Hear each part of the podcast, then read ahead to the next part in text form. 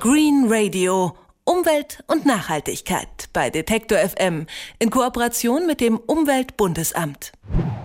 Die letzten Tage haben uns gezeigt, es wird so langsam Sommer und damit steht auch die Ferienzeit vor der Tür. Und das bedeutet für die Halter von Hunden, Katzen, Meerschweinchen gleichzeitig auch ein Problem. Wohin mit dem Tier, wenn man in den Urlaub fahren will?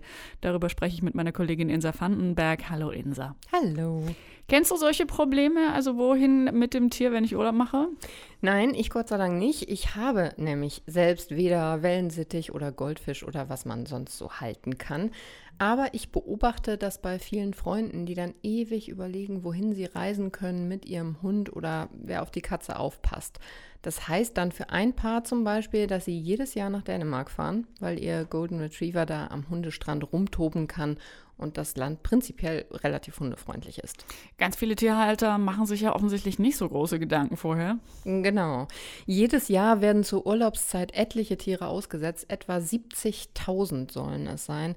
Die Tierheime platzen dann oft aus allen Nähten. Ist das für ein Tier nicht ein totaler äh, Stress, äh, wenn man es mitnimmt, quasi, wenn man mit dem Tier in den Urlaub fährt? Ja, das habe ich mich auch gefragt und diese Frage habe ich deshalb Lea Schmitz vom Deutschen Tierschutzbund gestellt. Und sie sagt das hier. Wer sein Tier mit in den Urlaub nehmen möchte, muss natürlich erstmal überlegen, ob das für das Tier jetzt auch geeignet ist, mitzukommen oder ob es da eher nach den eigenen Bedürfnissen geht, dass man das Tier gerne dabei haben will. Es ist so, dass man bei Hunden sagen kann, dass die meisten Hunde gerne überall mit dabei sind und auch gerne mit Herrchen oder Frauchen verreisen. Da sollte man dann aber schon schauen, dass es jetzt keine stundenlangen Flugreisen sind, wo die Hunde dann am Ende noch irgendwie im Frachtraum transportiert werden müssen. Das bedeutet natürlich Stress. Bei Katzen oder Kleintieren wie Meerschweinchen, Kaninchen, Vögeln ist es so, dass die eigentlich am liebsten zu Hause bleiben. Katzen in ihrem Revier beziehungsweise die Kleintiere in ihrem vertrauten Gehege, in ihrer vertrauten Umgebung. Also da ist es eigentlich ideal, wenn man jemanden findet, der die Tiere dann zu Hause versorgt, der dann kommt, der füttert, der sauber macht, der die Katze streichelt und mit ihr schmust. Da würden wir aus Tierschutzsicht eher dafür plädieren, dass man die Tiere nicht mitnimmt. Wenn man sie mitnimmt, dann muss man natürlich auch schauen, wohin reist man. Ist es ein Land, wo es klimatisch dann vielleicht für den Hund sehr anstrengend ist, wo es sehr heiß ist?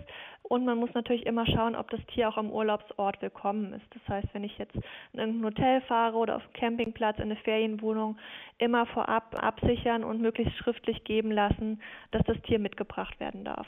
Okay, also wenn man eine Katze hat, dann fragt man am besten im Familien- oder Freundeskreis äh, nach einem äh, Urlaubsasyl.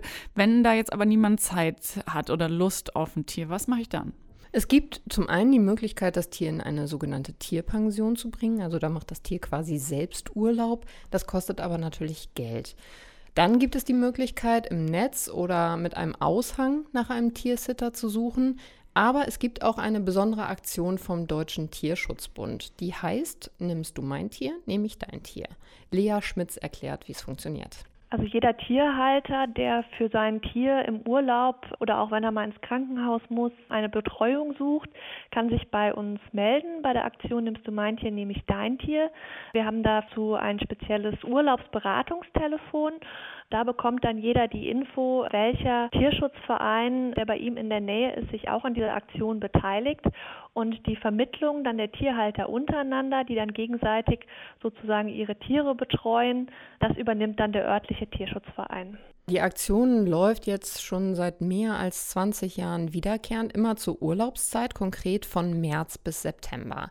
Man kann sich auch mit jedem Tier bei dieser Aktion anmelden und direkt angeben, für welches Tier man einen Halter auf Zeit sucht oder welche Tiere man sich zutraut zu betreuen. Und wenn ich es richtig verstanden habe, kann man sich nur als Tierhalter anmelden. Also du zum Beispiel ohne Goldfisch jetzt nicht? Doch, ich könnte auch, denn äh, bei der Aktion können auch Menschen mitmachen, die kein eigenes Tier haben. Die sollten das aber im besten Fall früher schon mal getan haben, also Erfahrungen mitbringen. Aber überprüft wird das nicht, sagt Lea Schmitz vom Deutschen Tierschutzbund. Wer sich registriert bei der Aktion, wird jetzt nicht von dem Tierschutzverein oder auch nicht von uns kontrolliert, ob das jemand ist, der sachkundig ist oder nur tierlieb ist. Das heißt, man hat als Tierhalter natürlich immer noch eine gewisse Eigenverantwortung. Das empfehlen wir jedem Tierhalter, der sich einen Tiersitter sucht, egal jetzt über, über die Urlaubsaktion oder über einen Aushang oder im Internet, dass man sich wirklich vorab trifft mit der anderen Person, gerne auch dann mit dem Tier, dass man sich gegenseitig kennenlernt, schaut, ob die Chemie stimmt zwischen Tier und Tiersitter, weil das einfach ganz wichtig ist, dass man dann eben selber ein gutes Gefühl hat, wo man sein Tier dann hingibt, weil eine Garantie gibt es dann einfach nicht. Also da muss man sich dann auch auf das eigene Gefühl verlassen. Ja, Tierliebe ist also die Grundvoraussetzung. Besser ist, der Halter auf Zeit kennt sich auch aus, weil er selbst schon mal Hund, Katze, Maus hatte.